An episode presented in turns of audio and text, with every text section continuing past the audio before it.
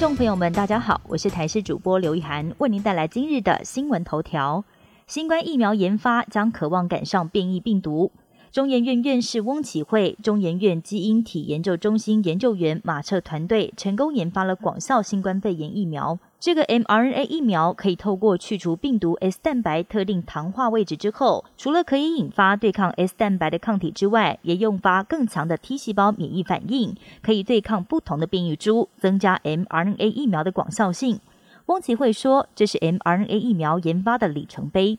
高端疫苗宣布在台湾做第三针混打试验。国产高端疫苗表示，国际组织流行病预防创新联盟 （CEIP） 公告要跟高端共同出资执行疫苗混打及追加免疫的临床试验，也称为是第三针混打试验。由不同新冠疫苗平台搭配组合高端新冠疫苗第三针，CEIP 将会提供大约新台币六千三百九十九万元的资金，其他的临床试验费用将会由高端来负担。这项混打试验将在台湾进行，并且由高端疫苗主导，预计会收纳大约九百六十名受试者，包含成人以及高龄族群。受试者将会进行六个月的追踪，以收集有关免疫反应持久性的数据。预期最快在二零二二年第一季可以取得首项其中分析结果。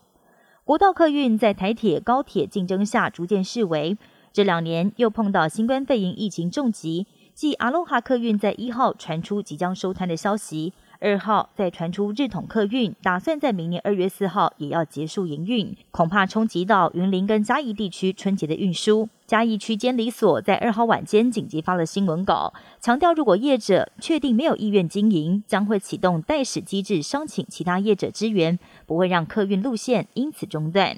奥密克戎病例在美国连环爆，目前包括纽约、加州，甚至是夏威夷等五个州都出现了确诊个案。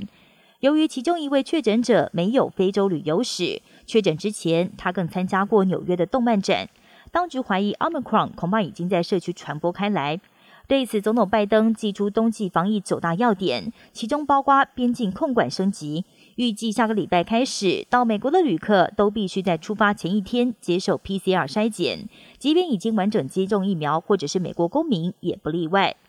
MLB 美国职棒大联盟碰上二十六年来首次的封管危机，原因是旧版劳资协议在二号到期了，但新版劳资协议谈判却还没有达成共识。大联盟主席宣布，从二号开始，大联盟要封管，在期间，大联盟球队将无法进行球员交易。球队也不可以用球员的名字进行任何商品贩售以及门票或是广告销售。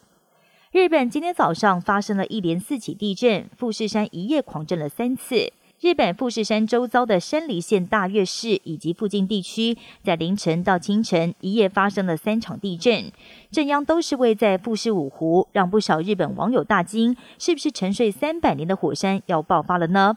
目前都没有发生海啸疑虑，也还没传出灾情。但学者表示，在往后一个礼拜之内，应该还会持续发生更多场的地震。以上新闻由台视新闻编辑播报，感谢您的收听。更多新闻内容，请锁定台视各界新闻以及台视新闻 YouTube 频道。